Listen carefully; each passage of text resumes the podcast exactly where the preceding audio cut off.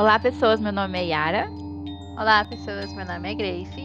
E você está ouvindo a Estação Mortiça.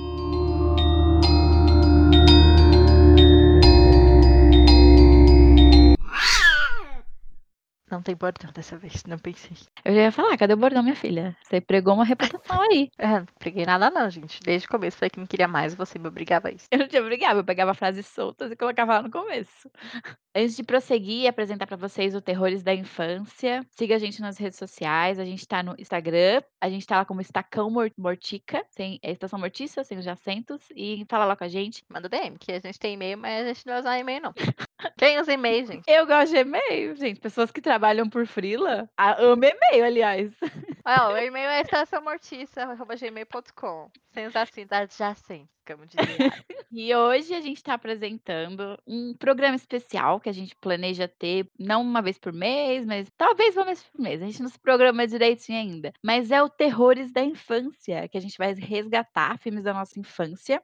A gente vai assistir, faz muito tempo que a gente não assiste alguns deles, e vai falar aqui sobre eles com vocês. Se a gente quer fazer esse episódio especial pra gente recorrer aos terrores que criaram nosso amor pelo gênero. E assim, vai ser muito filme dos anos 2000, porque a gente não é tão velho assim. então vai ter, a gente vai ver se ainda continua o amor, se era tudo isso mesmo. É um erro rever alguns desses filmes? Provavelmente vai ser, mas vai ser bom. E vai dar a chance da gente fazer o episódio tão especial que eu tô querendo convencer a Grace a fazer, que é o de Scooby-Doo. Olha, do Scooby-Doo, eu só vi o. Como que é o nome? Quando é tipo desenho e aí depois adapta pras pessoas mesmo? Live action. Live action. Assisti live action do Scooby-Doo. Foi o primeiro filme que eu vi no cinema, inclusive. É uma história já. Mas é live action, você quer fazer animação? Não lembro. Ah, mas a gente pode falar de tudo. Eu acho, inclusive, um pecado que você nunca viu as animações, porque A Ilha dos Zumbis, entendeu? Filme perfeito. Ai, quem sabe? Quem sabe. Por favor, se você quer ver Scooby-Doo, comentem. comentem pra eu convencer a Grace a ver Scooby-Doo. Porque, infelizmente, já estamos em quarentena. Eu não posso ir na casa da Grace forçar ela a ver o negócio. Até gostaria. Ai, não, pelo amor de Deus, fica aí, bicho. Fica aí. Só se você ver meus filmes de barão. Aí a gente pode conversar. Eu vejo de boba. Então, fechou. Você sabe que eu vi Shakinaz sorrindo, então tamo aí. Especial de tubarão, gente. Anote aí. Exato. No Instagram e aqui no programa. É verdade, que as indicações aí, ó, vai ser muito tubarão. Então, a gente vai ser... Peraí, peraí, Ah, peraí, peraí, peraí. Desculpe. É... ah, só eu queria fazer um- adendo, assim, que se eu gosto de terror hoje, é tudo culpa do meu irmão. Ele sempre alugava filme e sempre tinha um terror no meio. certíssimo. Ai, eu adorei manter essa, esse legado na família. Aí vai continuar e você vai passar pra quem? Pra Olivia, Passar pra Olivia. Samuel. Porque eu acho incrível que minha mãe sempre assistia filmes de terror comigo. Hoje ela morre de medo. Eu falo assim, ah, mãe, também filme de terror. Ela sai fora. Ela Sério? fica sozinha. Ela fica muito impressionada. Eu não lembro se você ainda tem aquela foto que eu te mandei que ela tava assistindo, se não me engano, era. É. Sinister. Acho Ah, que sim. É que que ela ficou com uma cara meio bizarra? Ela tava com os olhos super arregalados assim, da minha mãezinha. Aí hoje ela regou, que ela viu que eu tô a mulher muito madura, muito adulta. Então ela me Vou deixou. assistir sozinha, minha filha. Sai fora. Exatamente. meu tempo de sacrifício acabou. Vou É assistir meus vôlei. Assistir meus bolos. Agora ela tá desviciada em Discover Home Health. Ela tá vendo coisa de reforma de casa, o vestido ideal, Ah, eu adoro essas coisas. Nossa, eu acho tão divertido. essas coisas aí. Aí ela fica assim, ó, você que lute aí com seus filmes de terror. Bem feito. Ah, minha mãe adora filme. Essas coisas. Ela não tá nem aí, na verdade. Pra mim, assim, minha mãe era coisa intocável, assim, sabe? Ela nunca ia ficar com medo de filmes de terror. Agora ela se caga toda. Meu Deus. Pobre Solange. Eu nunca vi a minha mãe ter medo de filme de terror. Ela, tipo, às vezes ela, quando dá uma cena de susto, ela vira pra mim assim, com o olho arregalado e fala: Nossa, hein? Só isso. Ela só dá essa reação, segue em frente. Mulher de poucas palavras, mas o impacto. Ou ela cochila. É, exatamente. Eu acho perfeito. Ai, bom, era só isso que eu queria adicionar aqui na conversa. Então, Grace, pra começar o nosso terrores na infância, qual foi o primeiro o filme que você escolheu? Aí eu escolhi Devorador de Pecados. É um filme de 2003. O nome em inglês dele é The Order. Eu achei Uhum. super. A tradução dos filmes, gente, é uma coisa assim que É especial? Eu gosto. é muito especial. Eu queria entender por que, que as pessoas. Como elas chegam a essa conclusão, sabe? Mas enfim. Dá mais personalidade ao filme? Ai, não sei. Não sei. Eu gosto do mistério, entendeu? É, porque ele já fala bem na cara o que que é, né? Sim, porque assim, a tradução é sempre um mini spoiler, assim. Ai, Devorador de Pecados. O que, que é isso?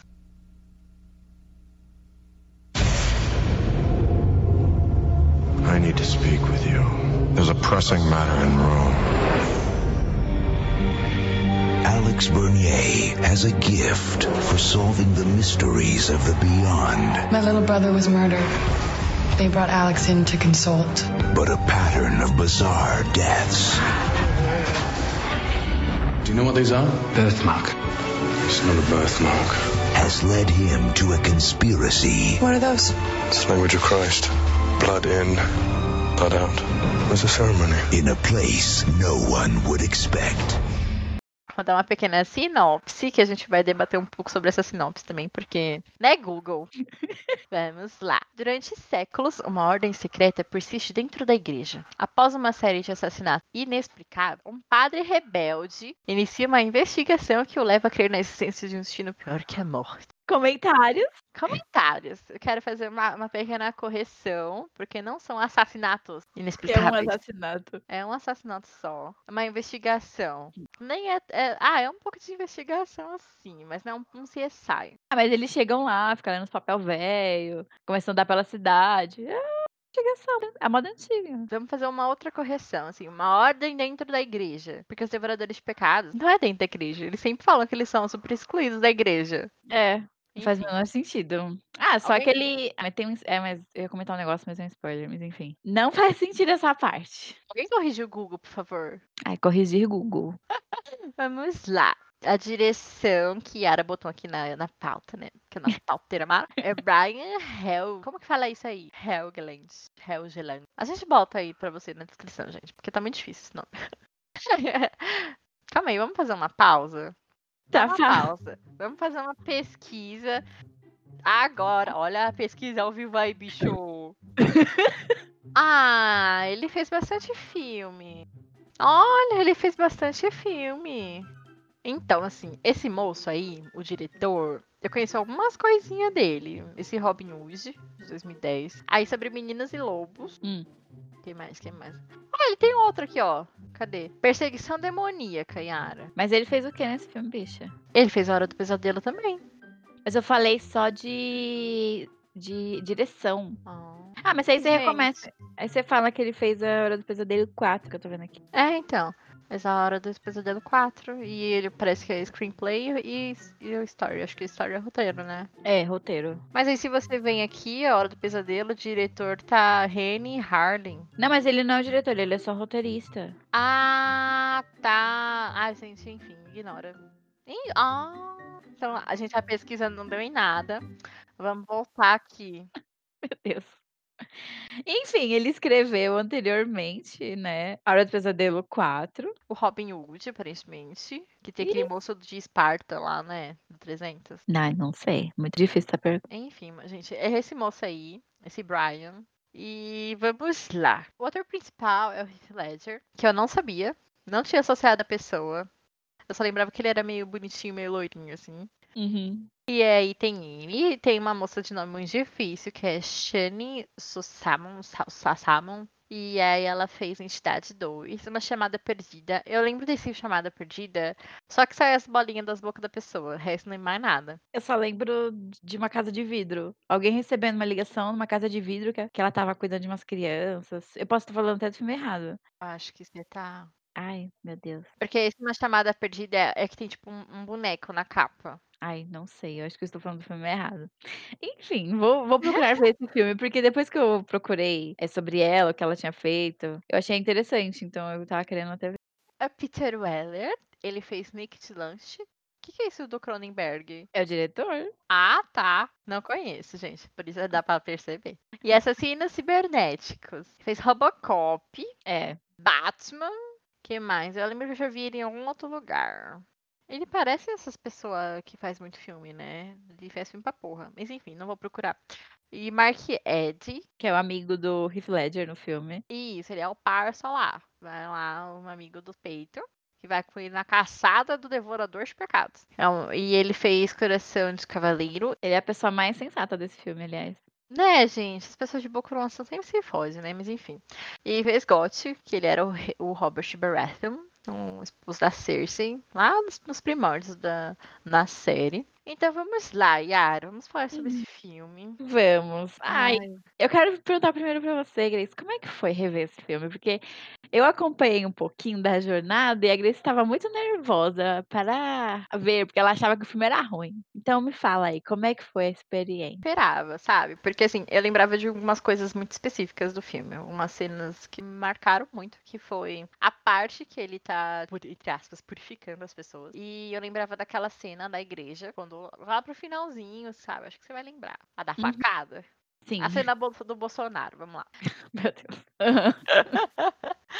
E eu lembrava muito disso, dessas pequenas cenas, assim, eu, eu lembro que quando eu assistia, eu, eu tinha lá por volta dos meus 8, 10 anos, assim, então eram umas coisinhas assim, muito pequenininhas que eu lembrava desse filme. E eu assistia muito no Telecine. Eu nunca tive um contato, assim, com ele, eu não conhecia, ninguém me indicou, então eu assistia muito TV, então aí eu ficava passando pelos canais e via Devorador de Pecados. Eu ficava, ah, filme de terror, vou assistir. Então eu nunca tinha pegado do começo, era sempre do finalzinho, assim, então eu lembrava mais da metade do filme pro final. Então foi muito bom acompanhar a história, entender a história, né? Porque era criança, não entendia nada, só que tava ali pelo rolê mesmo, pra levar um susto. Você nem tinha visto esse filme inteiro quando você era criança? Não, eu sempre, quando eu assistia, eu sempre pegava do final, assim, pra.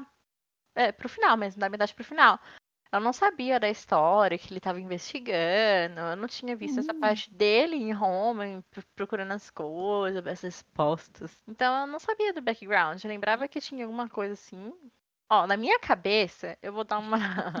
a minha visão do filme que eu tinha na minha cabeça. Era pessoas possuídas. Meu Deus. Que, pois é, não tem nada a ver com a história do filme. Na minha cabeça era- eram pessoas possuídas. E ele ia lá, fazia os paranauê dele lá com o pãozinho e o sal e brava as pessoas e acabou. E também, eu lembro, pra mim, tinha muito mais cena dessas coisas dele, da, tipo, da purificação dele, sabe? Uhum. No filme, assim, real mesmo, acho que tem umas três, quatro só. Acho que é só duas cenas, que uma é quase é, né, incompleta, digamos assim, né? Teve duas que ele realmente tirou o pecado das pessoas. Você lembra do que eu tô falando? É, sim, aqui é o do, do Devorador de Pecados Real, do William, E uma é. dele, do Heath Ledger. uma do Heath Ledger, e uma mais ou menos. É, que foi mais ou menos. E, na verdade, explica muito. Porque quando eu re... eu nunca tinha visto esse filme, né? A Grace trouxe pra gente conversar sobre. E pra mim foi uma experiência nova, porque eu nem conhecia esse filme, eu nunca tinha ouvido falar na minha vida. Eu tava vendo esse filme eu falei, parece um filme que uma criança ia gostar?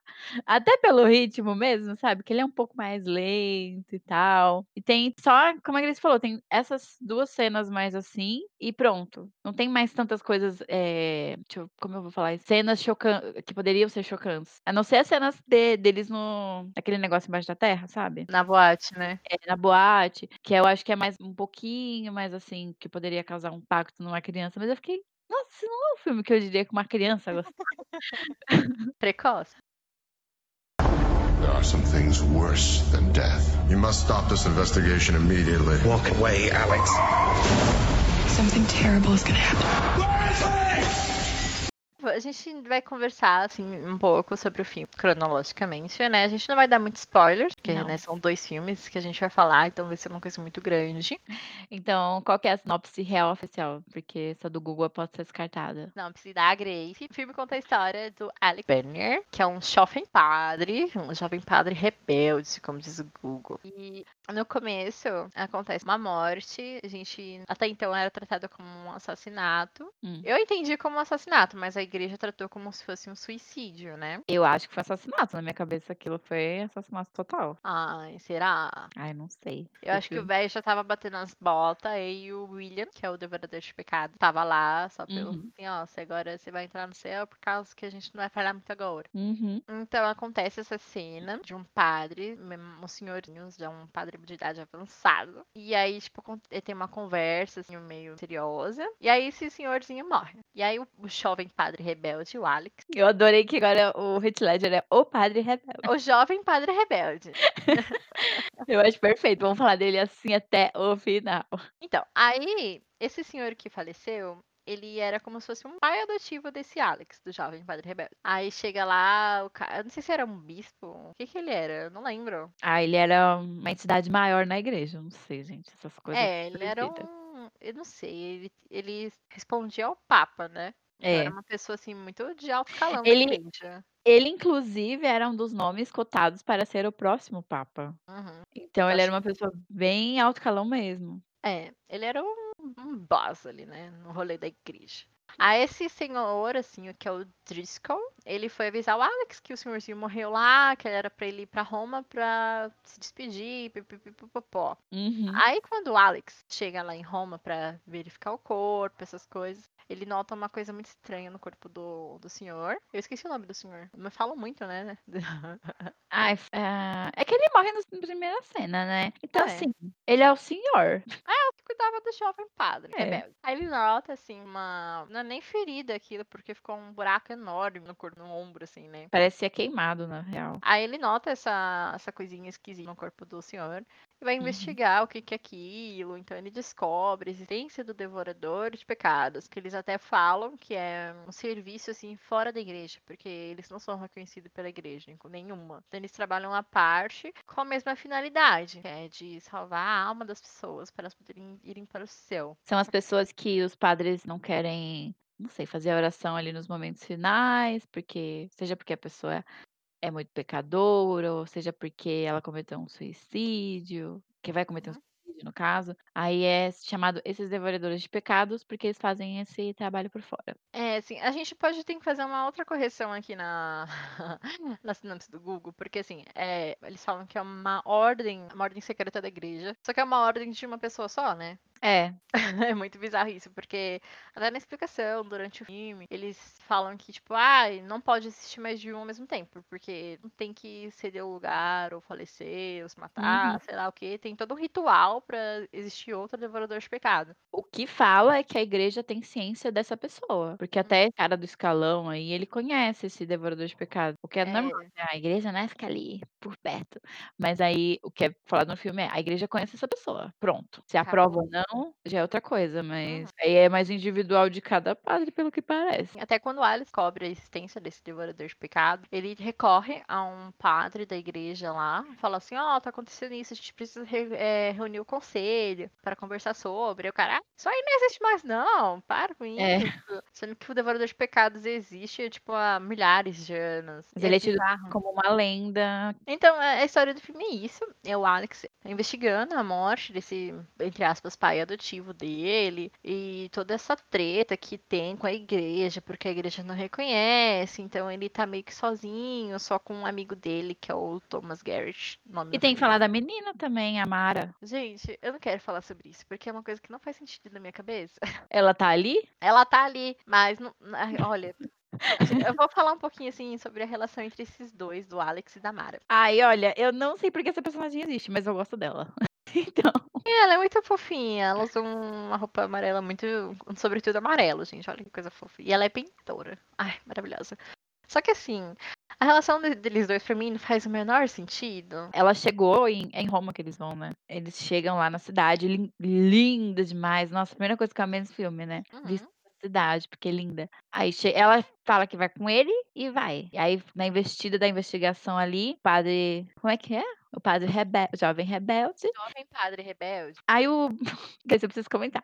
Aí o Thomas, o padre, que é amigo do padre rebelde, ele começa a falar assim pro Alex, né? Ah, Você tem que sorrir. ô, ô, ô Alex, fica lá com a Mara, cara. A Mara tá te dando uma mole. É, você tem que sorrir. Aí começa a dar umas risadinhas do tipo, ah, você sabe o que, que eu quero dizer, né? E-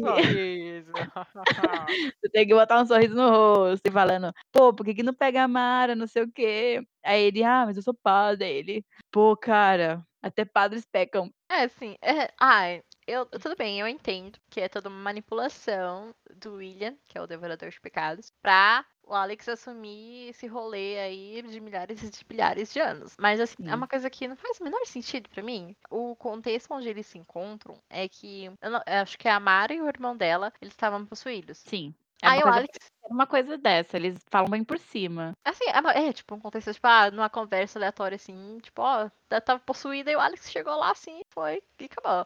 Esse é o contexto da história deles. E o que acontece? A Mara fica totalmente louca e começa a seguir o Alex pra tudo quanto é lugar. E não faz o menor sentido, gente. Tudo bem que você ir lá e ser exorcidada com o padre e tal. Eu sei que você cria uma ligação ali, uma conexão.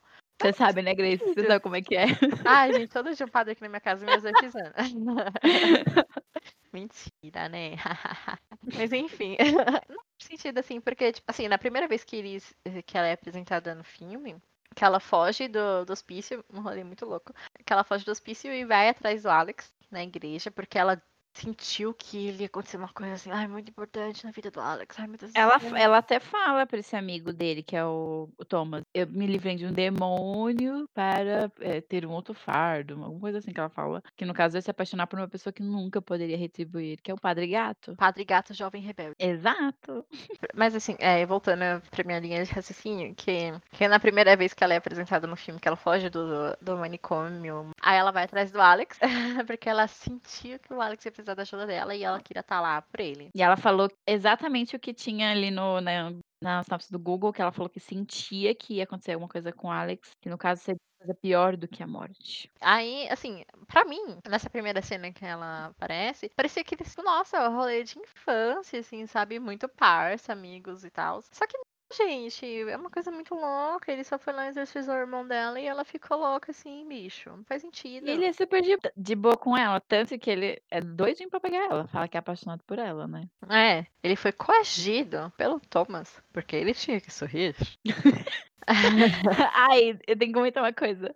Eu fui ver esse filme com a Larissa, ela não viu ele inteiro comigo, ela viu só um pouquinho. Aí apareceu essa mina, falou oi pra ele, o padre ficou todo assim, já mudou a postura. Aí a Larissa falou: ele é doido pra comer essa mulher. Já, já pregou ali o destino do filme. O destino. Porque a Ai. tensão deles é muito palpável, é muito na cara. Mas até que, tipo, no comecinho era tudo super ok, assim, sabe? Eu Ai, achei mas- super ok. Tinha vários olhares. Pretende, né? Mas não quer dizer não. Aí, beleza. Aí ele vai lá, o, o- Thomas, o a- padre amigo do Heath Ledger, começa a você tem que sorrir. Aí o William, o devorador de pecados, também começa. Ó, ó, o que que é a beleza? Ó, Ai, isso é é um papo muito, gente, é uns papo muito de. Ai, Sabe aquela galera prepotente? aham. Papo muito desses. Ai, não tem paciência. Ah, o devorador de pecados é muito chato. E ele começa a falar, ai, você tem que aproveitar a vida, que não sei o quê, o que você acredita, deixa eu contar minha história, se você conta a sua. Ai, eu lembrei do diálogo, eu lembrei do diálogo, era assim, o que você quer, a verdade ou a beleza?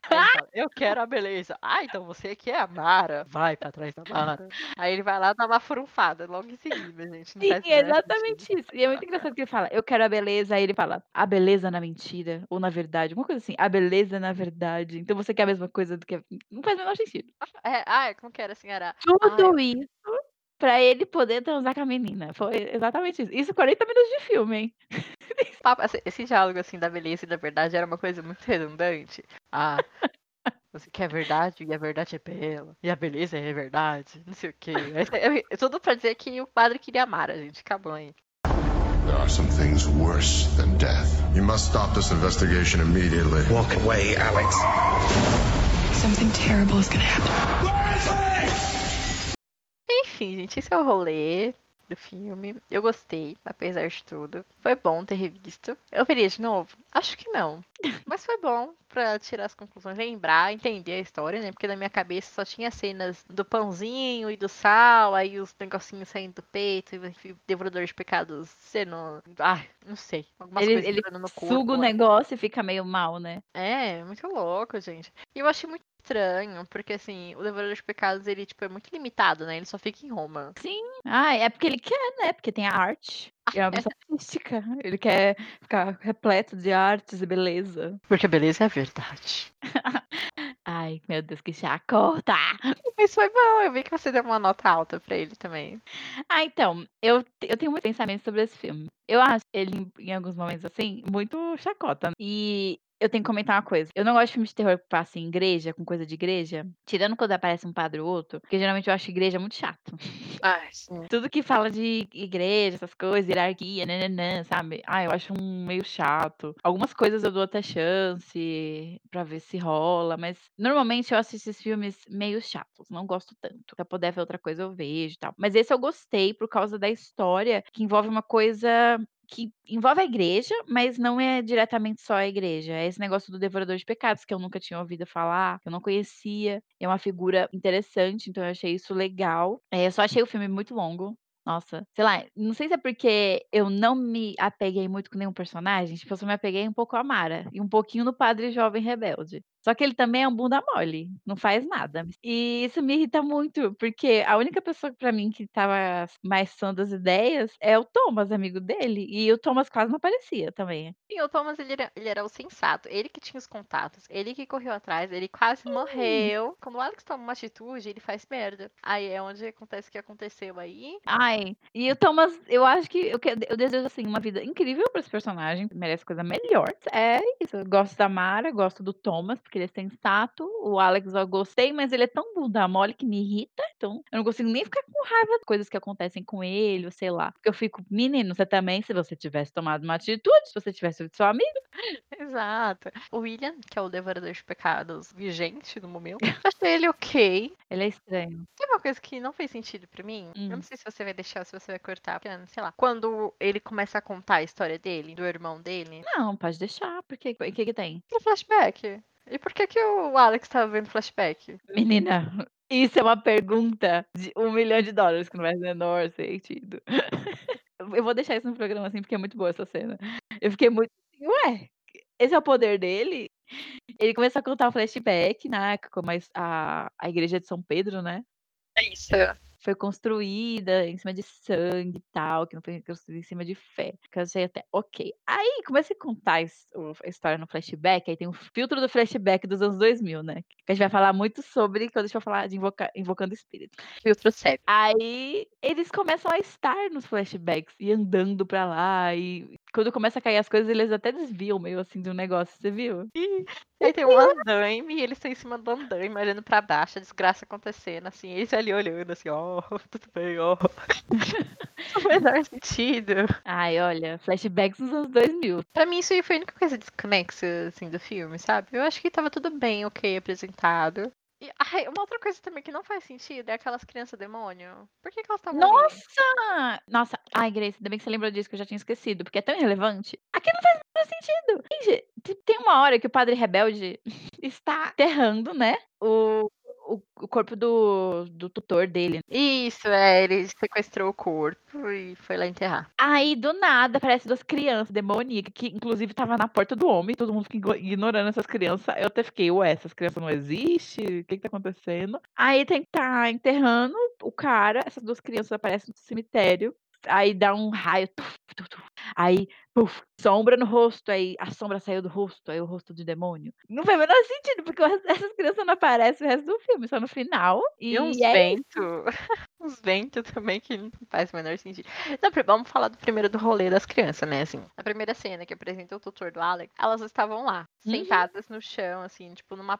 Sentadas numa fonte, tava as duas lá. Aí o senhorzinho olha pras crianças, e entra na casa dele. Aí beleza, aconteceu todo o rolê da morte dele, não sei o quê. Aí o Alex e a Mara Uhum. chega na casa, olha pras crianças, a Mara começa a falar com as crianças. Alex, não, Mara, sai daí. Aí Não a fala criança, não. Deixa ela ser sozinha. fala assim, órfãs, de quem ou o que, eu não sei. Aí eles entram na casa. Aí depois, quando tava lá enterrando o corpo do padre, as crianças aparecem pra fazer o quê? Ninguém sabe. Elas só aparecem lá pra dar um susto e mostrar que ele é um, um padre de poder, que ele sabe exorcizar. A finalidade? Não sabemos até agora, gente. Fica aí um mistério. não precisar dessas crianças. Nossa, não faz sentido. Lembra que eu falei que a Larissa não viu esse filme inteiro comigo?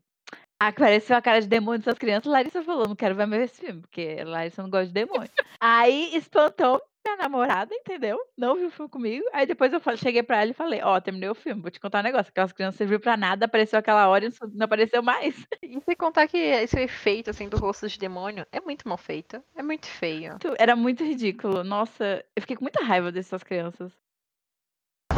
There are some things worse than death. You must stop this investigation immediately. Walk away, Alex. Something terrible is gonna happen. Então, essa foi a experiência de rever Devorador de Pecados. É, eu acho que foi melhor do que eu esperava. Não Uhum. amei. Na minha cabeça, eu acho que era melhor, fazia mais sentido. Eu adoraria que fossem pessoas possuídas e aí você tirava. Mas também não faz sentido, né? Um padre como o demônio, né? Mas enfim. Sei lá. Ai, não sei. Eu achei legal, mas eu acho que eu não veria de novo. E eu achei legal, vou te, vou te falar a verdade. Eu acho que é mais porque teve essa figura do Devorador de Pecados que eu não conhecia. Só que se, eu acho que se você me perguntar daqui a um ano, eu vou falar que eu odiei esse filme. Mas eu gosto, eu gostei desse filme por causa da ideia. Eu achei a história boa. Só que, é que nem a Grace falou, tem essas incoerências, essas coisas estranhas, diálogo estranho. Então, assim, é, eu acho que é mais voltado, assim, pra. Se você perceber, parar pra pensar, é tudo uma manipulação da igreja e dessas pessoas de poder na igreja. Uhum. Porque, assim, ele não dá muito foco nessa questão do devorador de pecados. Eles tratam como uma figura super importante, mas ela não é muito trabalhada. Não mesmo. E, assim, tipo, tanto que nem a gente falou, essa cena da, da purificação, de estar consumindo os pecados das pessoas, são três cenas. E nem mostra tanto as motivações dele, né? Não muito. Fala um pouco do porquê ele virou isso. E foi isso. Pronto. É, assim, mostra, conta a história dele virando o devorador de pecados e por que ele quer sair desse rolê. Por que ele não quer mais. Mas também não Depois fala, não dá muito background, não fala como surgiu, por que que a igreja não, não aprova. Ah, mas eu acho que é tipo um. Não que a igreja não seja, tá? Mas é meio uma coisa relacionada a pecados com um pouquinho de capitalismo, sabe? Porque ele vai tirar os pecados das pessoas e ele aceita obras de arte como pagamento, ou imagino que com mais coisas também. Assim, porque ele tem uma casa super grandona que mostra dois cômodos, a entrada e a sala lá. Mas dá pra perceber que ele tipo, é tem uma boa vida, assim, sabe? Não Sim, ele é super rico. É, e tanto que ele, sei lá, ele tem, acho que um avião também, sei lá. Ele tem um jatinho. É, isso é um homem cheio de beleza, né? Não é pra menos que ele fica falando que a beleza é a verdade, a verdade é a beleza. Ai, gente. Enfim, eu queria que estivesse dando mais uma aprofundada nessa questão do Devorador de Pecados em si. Ai, mas enfim, eu gostei. Foi bom, não amei, não adorei. Me marcou mais por causa dessas cenas, assim, da purificação, pipipipopó. Mas, sei lá. Acho que daqui a um tempo vai cair no esquecimento, sabe? Ai, E não, e mas- não acho que deve ser uma coisa que você deve pensar tanto, porque senão você acaba desgostando. Nossa, eu concordo, porque eu lembro quando eu terminei de ver, eu achei super legal. E depois, conversando e pensando, já deu um negocinho. Ai. Mas, falando em filme que você não deve pensar muito sobre, a gente vai pro segundo filme, que dessa vez foi escolhido por mim.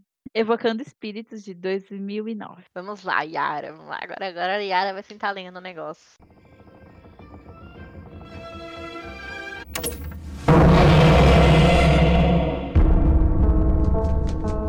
Matt? Who put these things under the floorboards? Almost every day since we've been here. You're scaring me. We'll join the club.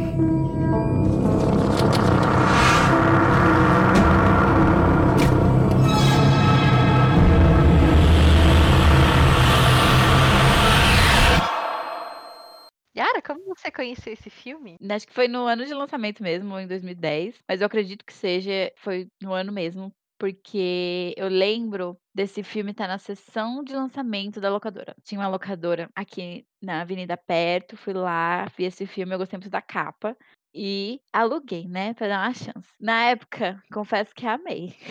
Eu também amei, gente. Tanto que eu indicava, até, até rever, eu indicava muito esse filme, porque eu tinha aquela visão de. Não sei quantos anos eu tinha em 2009, acho que eu tinha 12, 13 anos. Eu tinha aquela visão romantizada do passado, assim. E eu adorava, falava, gente, veja, é muito bom, nossa, maravilhoso. Vários sustinhos e tal. Aí revi, né? Aí foi quando tudo desandou. Foi quando tudo desandou. Mas esse filme é especial porque eu, eu gosto, a Grace também gosta. Eu lembro que a gente conversava sobre- esse filme na escola. Ai, eu gostava tanto desse filme. Acho, acho que também foi esse mesmo rolê. Meu irmão alugou. Eu me apaixonei. Tanto que ele e o Horror MTV eram as coisas que eu mais amava na minha vida naquela época. Então eu indicava pra todo mundo. Uhum. Gostava tanto que eu comprei.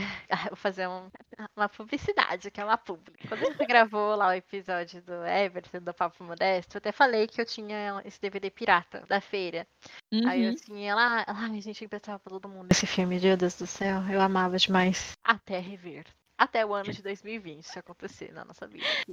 Esse ano desgraçou tantas nossas coisas que a gente perdeu até o carinho pelo- pelos nossos filmes de infância. Ah, mas eu vou te falar uma coisa. Eu ter visto e reconhecido, porque você viu que quando eu vi eu fiquei meio em negação, né? Que eu te mandei mensagem. É, reconhecido que ele é ruim, é, sei lá, deu um carinho no filme, porque eu falei, ok, não é esse filme que eu esperava, mas eu achei divertido, não é horrível, não, nunca queria ter visto, sabe? Ai, Deus. É verdade. Mas acho que é bom pra gente. É que nem você comentou, ah, não lembro se foi do Evocando Espíritos ou Liberador de Pecados, que era uma coisa que a gente não tinha muito parâmetro naquela época, a gente não tinha tanto conhecimento, então a gente aceitava. Sim, a gente e não, gostava. a gente não assistia, a gente não tinha assistido tanta coisa assim, ou lido tanta coisa, ou estudado algumas coisas. Ai, é que nem a gente, pô, a gente era super novinha, você tinha 12, 13 anos, eu tinha um por aí também, então a gente era umas criancinhas na época, a gente não tinha tanto conhecimento, então a gente que- gostava, gostava dos jumpscare. Ah, e que tipo de filme que a gente tinha visto aos 12, 13 anos, gente? Pra falar que um filme de terror era, era aquilo tudo ou não, sabe? Qualquer filme era bom. Mas não sei que fosse muito ruim, a gente não ia reconhecer. Porque era um tempo divertido aqui- ali vendo o filme. Além do mais, quando você aluga um filme na locadora, você tinha que gostar. Porque senão era um dinheirinho ali que já tinha ido embora. É verdade. Bom, esse filme, Evocando Espíritos, é de 2009. Conta a história do Matt. E ele é um menino, acho que tem, sei lá, uns 17 anos por aí. 15. Ele é adolescente. Ele é filho da Sarah e do Peter Campbell. É sobre a família Campbell, esse filme. E o menino tem câncer. E todo, todo, não sei se é todo dia ou é várias vezes por semana, ele tem que ir até uma cidade do lado para fazer um tratamento que ele acho que ele faz com. Ele faz quimioterapia. Uma quimioterapia diferenciada, que é um, um- um- que ele fala que até que é um tratamento novo, tá em testes, e ele Isso, é um experimento novo que ele foi qualificado. Então, mas é, o problema desse tratamento era, ele acontece em Connecticut e eles moravam em Nova York, acho que é mais ou menos essas cidades, assim, pra ter uma ideia. E ele demorava, sei lá, mais de duas horas pra ir e duas horas pra voltar. E o menino começava a ficar muito mal, porque era um tratamento muito agressivo, então ele ficava no carro vomitando, tanto que a, a mãe dele, a Sarah, comentou uma vez que demora muito pra chegar em casa, porque tem, que- tem que parar toda hora pra ele vomitar. Então, eles acharam mais fácil se mudar pra Connecticut, num lugar perto do- da instituição que ele estava fazendo tratamento, até pra ele não ter esse desgaste da viagem, e ela também, né? Então a família pode ficar toda junta lá, enquanto o menino faz o tratamento. E aí, ele fica lá e começa a ficar meio estranho. O comportamento começa a mudar um pouquinho, porque essa casa, gente, ela estava em promoção, né? Sara chegou lá e falou assim: quanto que você quer pela casa? Aí ele, aí ele falou uma coisa que eu já sairia correndo. Ele falou.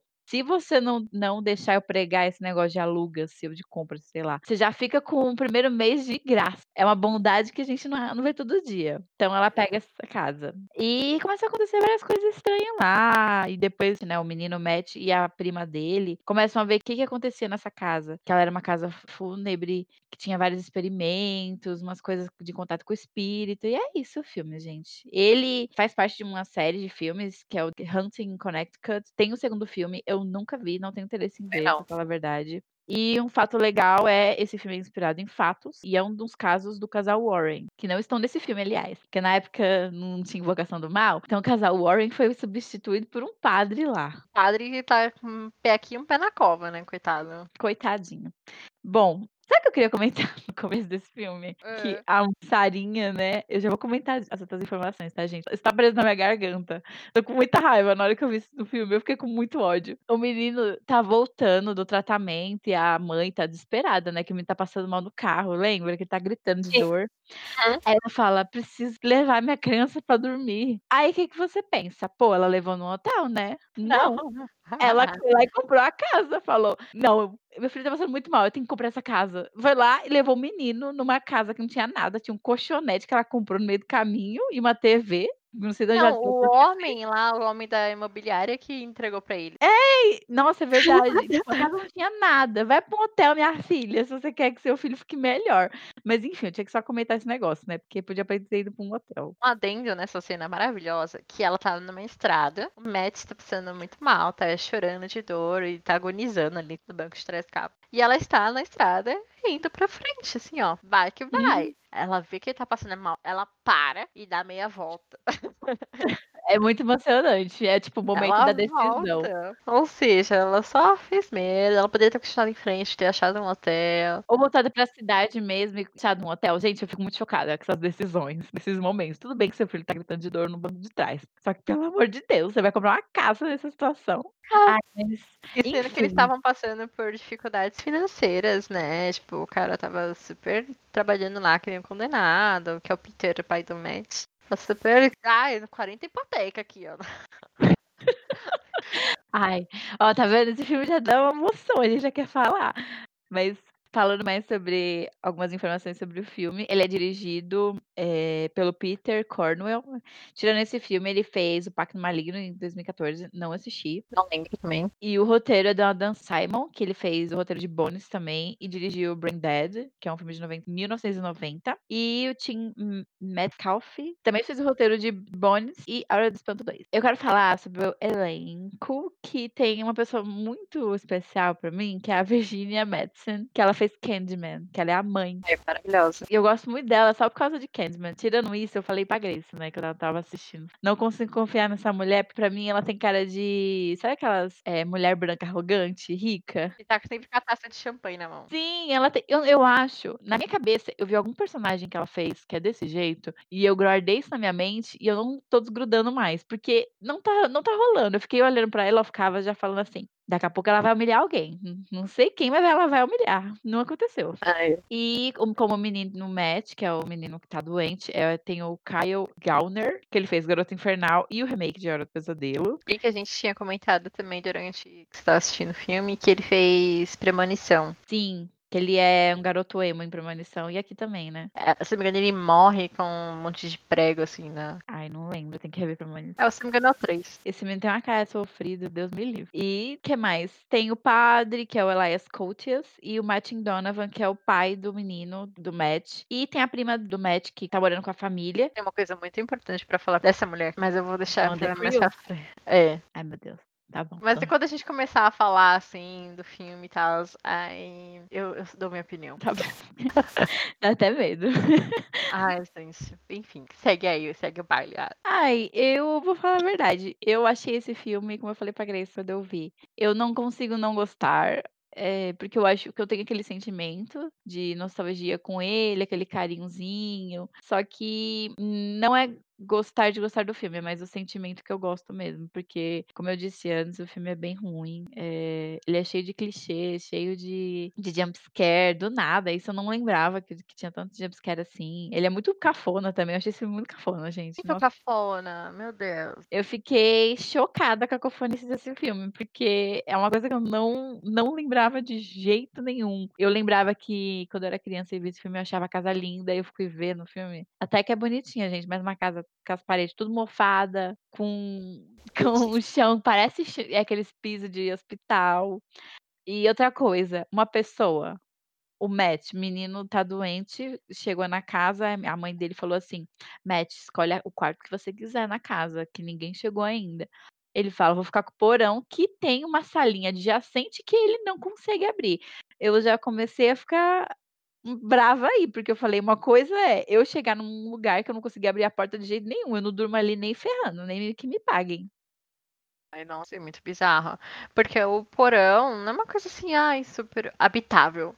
Ele é cheio de umas, uns tijolo, tudo escuro. Gente, aquilo ali deve ter uns fungos. Bizarro. Nossa, isso que eu fiquei pensando. Eu, minha rinite já tá com aquilo de longe. Naquele mofo, naquelas paredes, naqueles.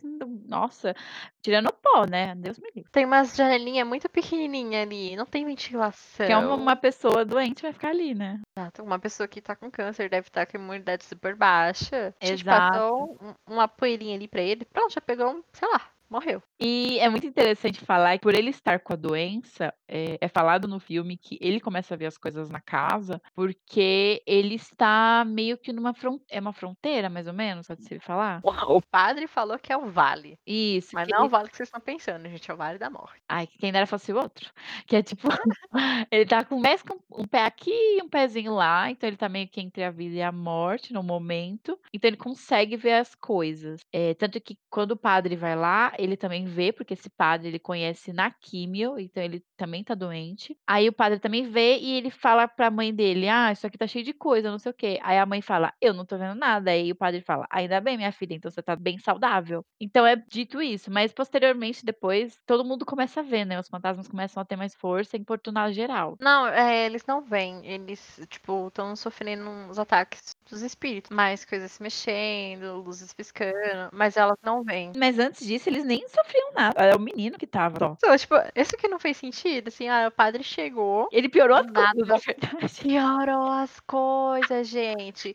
Mas aí, tipo, ah, tudo bem, depois ele explica ali que ele vai ajudar, ele descobre onde que a coisa ruim aconteceu e tudo mais, aí ele retira os ossos de uma pessoa que tinha falecido, e aí explica porque aquela, essa, essa pessoa que tinha falecido, ela tava protegendo a casa desses espíritos malignos. Aí tudo bem acontecer tudo isso daí, mas antes a pessoa tava lá, tava ajudando, tava cuidando da família, E mesmo assim, tava sofrendo esses ataques, gente, não faz o menor sentido. não faz o menor sentido. Começa a ter esses ataques eh, depois que o padre aparece. Esse padre, gente, só, só atrapalha. Porque, ó, ele tirou, ele chegou lá, os fantasmas ficou tudo doidão. Depois ele foi lá e falou assim: esse cara aqui que tá importunando vocês, vou tirar ele daqui. Tirou o menino de lá, aí que os fantasmas ficou loucão mesmo, porque esse menino que tava protegendo todo mundo, não sei como, né? Porque tinha 30 cadáveres nessa, nessa casa. São 100. Então 100? Isso, que até a Wendy, quando ela faz a pesquisa, ela fala que, ah, 100 corpos sumiu do cemitério. Ai, que ali- aliás, eu preciso. Ai, eu tô indo lá pra frente no filme, você me perdoa. É, quando. Ai, acontece um negócio lá e começa a chover cadáver, né? E eu já fiquei pensando assim, as pessoas não têm nariz nesse lugar, porque como é que tanto cadáver junto não deu um cheirinho ruim? Ai, bicha, é por causa que era uma casa funerária, então ele devia ter, tipo, super cuidado dos corpos, formal, não sei o quê. Ai, mas, mas sem corpo, Grace. É muita determinação na necromância, bicha. É verdade. Ai, e falando da necromância do cara lá, que ele foi. Que o dono da funerária, ele que pegava esses corpos, ele não deixava as pessoas descansarem, então ele colocava as, as pessoas ali perto, assim, dentro das paredes, junto com o menininho que ele manipulava, que é esse menino que tava lá como fantasma protegendo a casa. Ele queria dinheiro, fazer umas sessões assim. E uma coisa muito interessante é que esse menino Jonas, que é o menino que protege as pessoas, ele soltava ectoplasma pela boca. Que é uma coisa que eu não vejo tanto em filmes de terror, só vi, só lembro de ter visto, aliás, em Scooby-Doo. No Ghostbusters também. Ah, é verdade, Ghostbusters. Olha só as referências. Ghostbusters também, eu não lembrava. Eu lembrava só do Scooby-Doo, porque eu lembro que a Daphne, ou é a Velma, sei lá, alguém pega ectoplasma e fala, Iu, ectoplasma. Só isso, é bem... Eu... Posso falar da Wendy agora? Aí fala. A impressão que eu tive, eu não sei se você já viu a Larissa jogando ou se você já jogou em si. The Sims. Eu já vi ela jogando. Sabe quando você tá lá de boas na sua casa e entra uma pessoa super aleatória e fica na sua casa e não quer sair mais? Pra mim isso é a Wendy, porque ela tava lá e não fazia nada. Nada. Tadinha, mas a mãe, a mãe do menino falou que ela tava lá porque ela foi acolhida junto com a irmãzinha dela. Elas estavam cuidando e ela tava meio que trabalhando de babá pra justificar ela morar lá, sei lá. Ah, ok, ela tem uma explicação do porquê que ela tá aqui em casa, mas ela não fez nada o filme inteiro, basicamente. Sim, o Andy foi super importante. Ela ajudou a pesquisar sobre a história da casa, porque ninguém naquela casa achava estranho. Ter aqueles ruídos, ter aquele mofo na parede, ter, sei lá, aquelas fotos de morto. Ela que falou assim, gente, vamos pesquisar o que tá acontecendo. Ela não fez nada, até essa parte assim que, que o Matt falou, "Ai, eu não tô bem não, não tô bem não, Scooby-Doo, sei lá. Aí, tipo, aí ela, ah, conta pra mim. Eles não tinham relação nenhuma, eles não, tipo, quase não trocavam diálogo ali entre eles. Sim, não faz o menor sentido isso. Tá vendo, bicha? Aí ela pegou, ai, Mads, conta pra mim. Aí, ai, eu vejo gente morta. Aí ela. Não, pode confiar, conta pra mim, conta. Aí conta, Com a cara de querendo dar risada da cara do menino, coitado. ela, ela dá uma. E depois passa, assim, ela, não, conta pra mim. Aí o Matt vai lá e Confia em mim, Mads. Aí Matt conta e aí depois ela vai pesquisar toda essa parte, assim, mas tipo, foi, tipo, parece que virou uma chave ali, que surgiu uma conexão, uma relação entre eles que não existia até, tipo, 80% Isso do é filme. Isso é verdade, porque eles não trocam uma palavra, não acontece nenhuma interação, assim, só uma brincadeirinha, gente, pra gente ver que eles têm aquela ligação. Não tem nada, e do nada ele. Alguém comenta que eles brincavam na infância, e aí ela fala: Não, confia em mim, fala de verdade, não sei o quê. E não faz o menor sentido aquilo. Porque parece que ela é só a babá, na maioria das vezes. Por isso que eu tô falando, ela parecia uma pessoa no The Sims que entra na, na sua casa e não quer sair mais, que ela dorme na sua casa, ela usa seu computador, ela liga sua TV, mas depois ela vai embora, sabe? Ou não vai, tem que expulsar ela. Mas aí, por isso que eu tô falando, ela parece personagem de The Sims, não faz o menor sentido. E aí depois, do nada, ela é super importante, ela tá pesquisando, ela tá lá no rolê com o Mads, cuidando dele, sofrendo ataque E ela cuida das crianças. Cuida das crianças. Gente, virou ali um Ai. negócio, acho que assim, ai... Eu tô pagando seu salário, vamos colocar você pra trabalhar agora, né, gente? Que já que você não, não tinha nenhuma importância no filme, agora você vai ter. Tadinha. Vou falar assim. Ah, eu, acho, eu achei que a Wendy tinha feito um papelzinho legal, mas agora que você falando, tô refletindo, tô- não tô achando muita utilidade na pessoa dela. Ela sempre tava assim, tipo, nos cantos e, e com as crianças do lado. Nem as crianças tinham um papel importante ali também, não. Ai, uma tava justificando o outro, mas eu acho que é só por conta da história real, sei lá. Eu acho que é mais por conta da história real e pra ter a justificativa de que precisava de uma casa tão grande. Porque o negócio é, a mãe precisava mover toda a família pra lá. E eles estavam sem grana. E eles precisavam de uma casa grande, que comportasse muita gente. E essa foi a primeira casa grande e barata que apareceu. Ela teve que pegar lá. Porque, tirando isso, e falam que na história real, né, era uma família assim, uma família grande que tinha a prima e a irmã. Elas realmente estavam ali. Até que justifica, né? Porque o Messi tinha um irmão pequeno e a mãe eh, precisava cuidar do Messi, levar pra quimioterapia, e o pai trabalhava, tudo bem. Mas assim, eu acho que é mais essa questão mesmo de justificar a história real, porque os três ali não, não tinha a menor importância no, no filme, assim, sabe? Não tinha uma utilidade. Só pra justificar o quanto o Messi estava sendo afetado pelos espíritos e tava, tipo, perdendo a lucidez dele. Ai, e eu queria comentar sobre isso mesmo, da perder a lucidez. É, eu acho que o Matt, eu esperava que ele fosse mais afetado.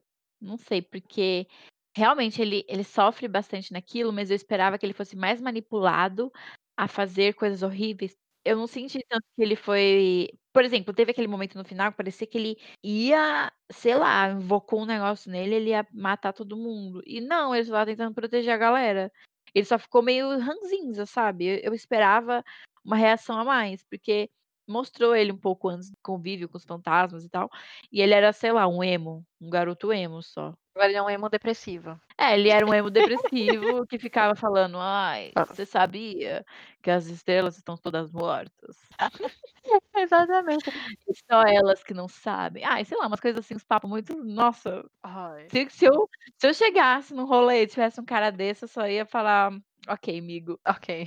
tipo, e ficava assim, ai, dois garotos mortos levantam pra lutar.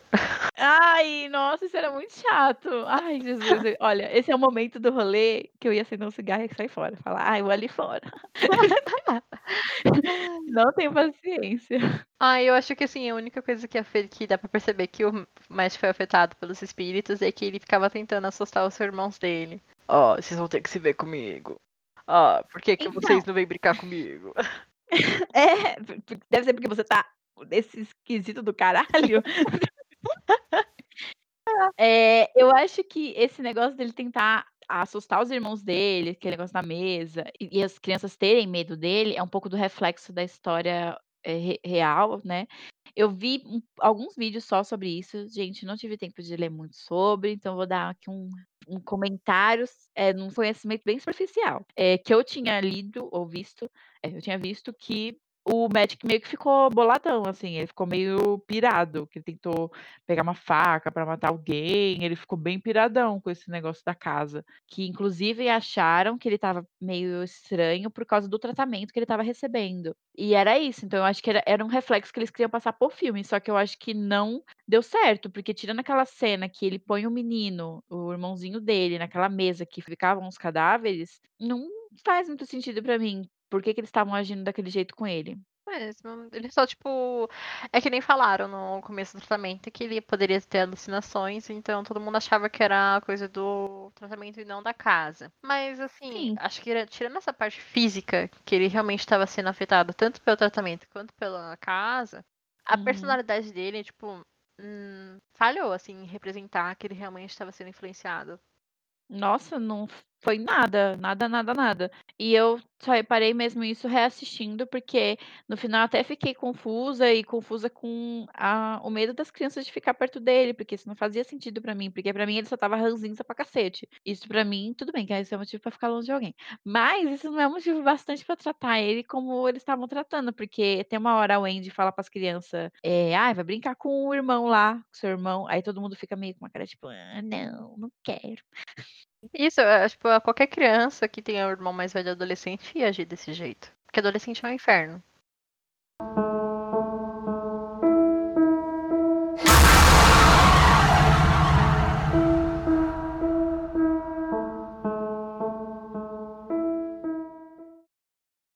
Tem uma coisa que eu quero falar aqui, uma coisa que me incomodou muito é, reassistindo Evocando Espíritos, que é a trilha sonora.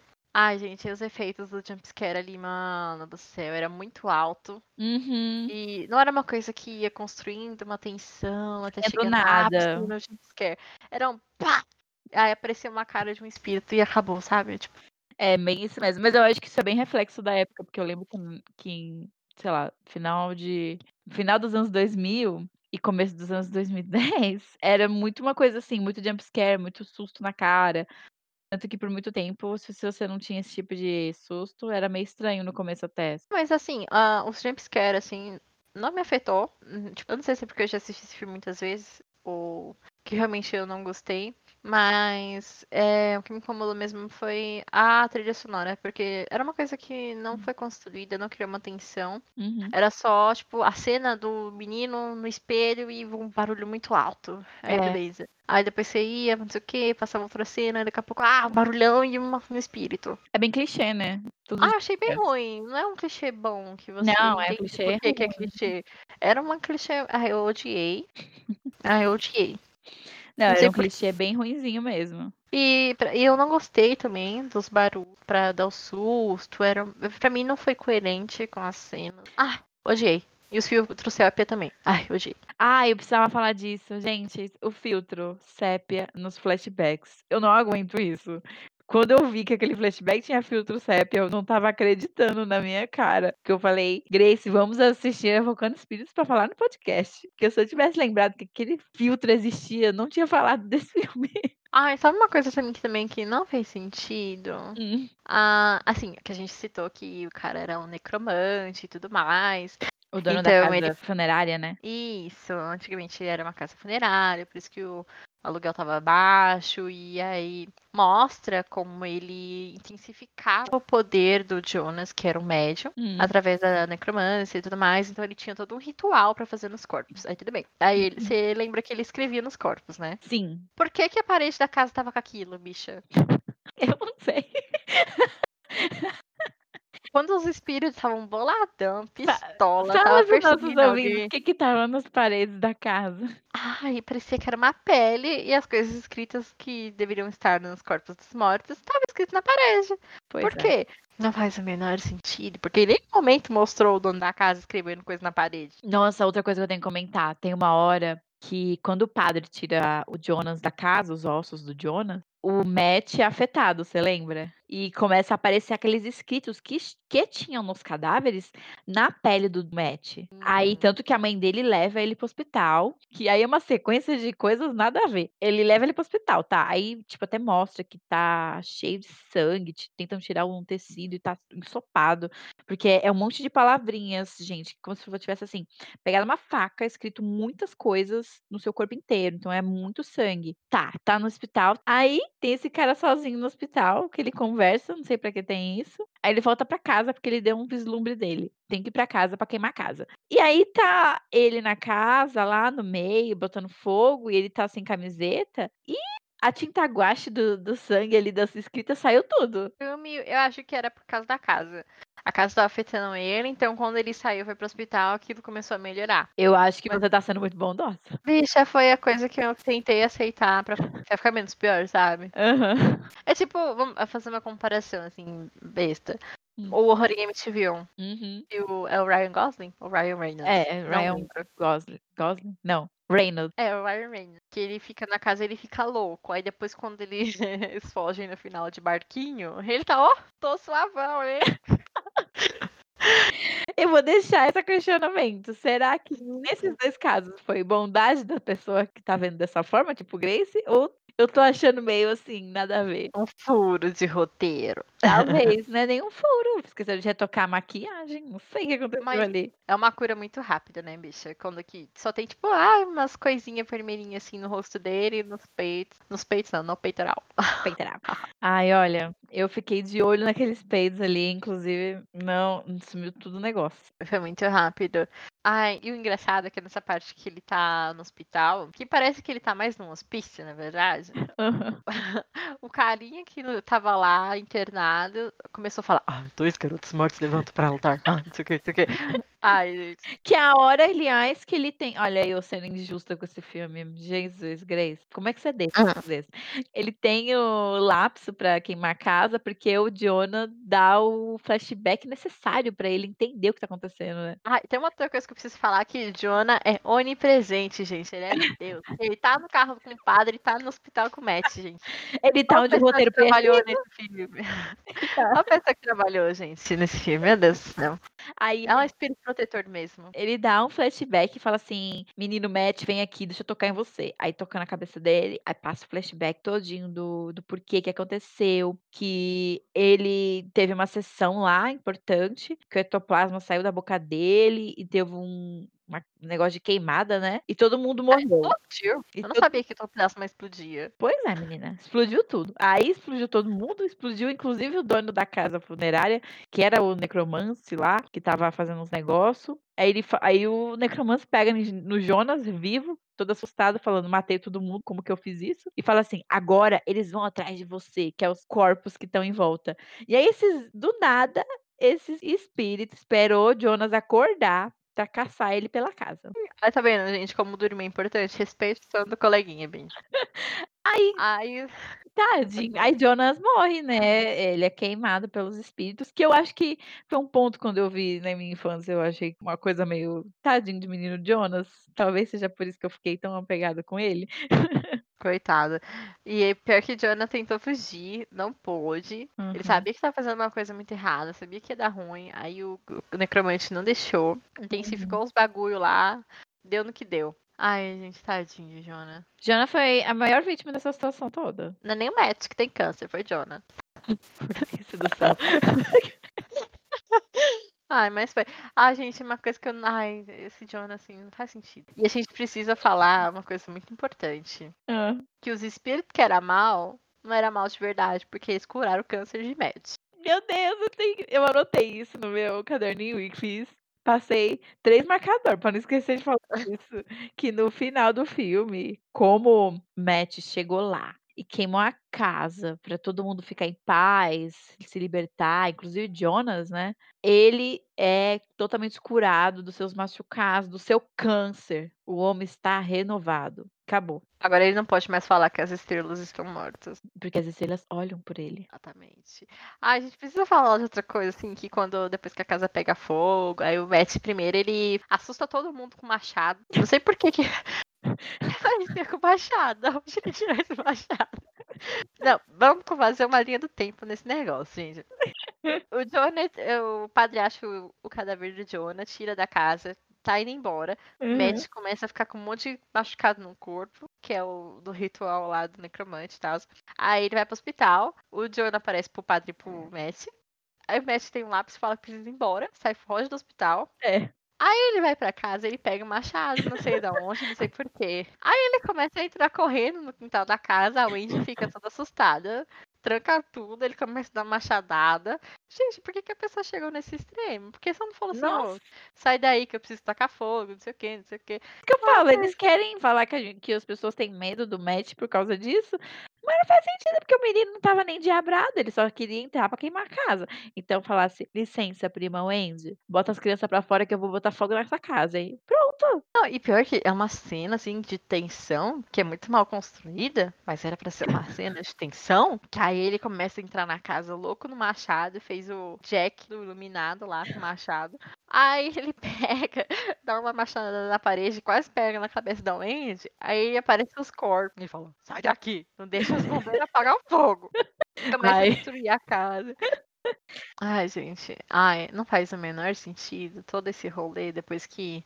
Que tira o, o menino da casa, tudo desandou. Os espíritos desandou, o roteiro desandou. Ai, ai. Todo mundo precisava do Jonas lá. É só o padre. É como eu falei, o padre ferrou todo mundo. Pois é, pra vocês verem. É, a gente escolheu dois filmes até que fez uma coisa coesa, ó. É os padres ferrando tudo já. Exa Olha, tá vendo? Não foi intencional. O padre no Devorador de Pecados e o padre no Evocando Espíritos ali é só impensível. Não ajuda em nada. Porque se o padre do Evocando Espíritos sorrisse mais, isso não ia acontecer.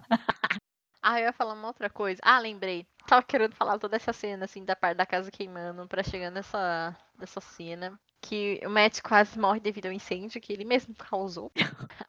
aí os bombeiros estão tentando ressuscitar a menina Matt. E aí ele vai pro vale.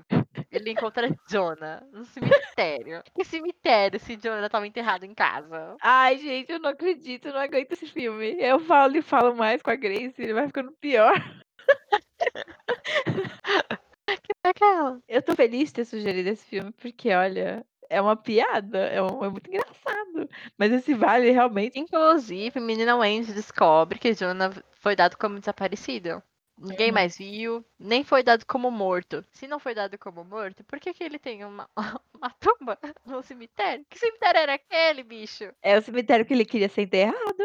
Ai, não é. Gente, mas não foi, porque foi jogado nos ventos. Que o padre deixou a janela aberta, a cinza dele voou tudo. Pior que verdade, tem mesmo essa cena, viu? Não precisava ter mostrado essa cena.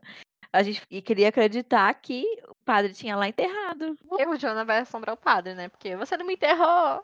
Ai, gente, Jonah não tem um descanso. Meu Deus do céu, esse menino Ai. sofre demais. Só quer ajudar as pessoas. O padre vai lá e enche o saco. Daqui a pouco o padre deixa ele no banco do carro, o homem voa para o mundo inteiro e vira oni- onipresente. Onipresente. Jonah é Deus.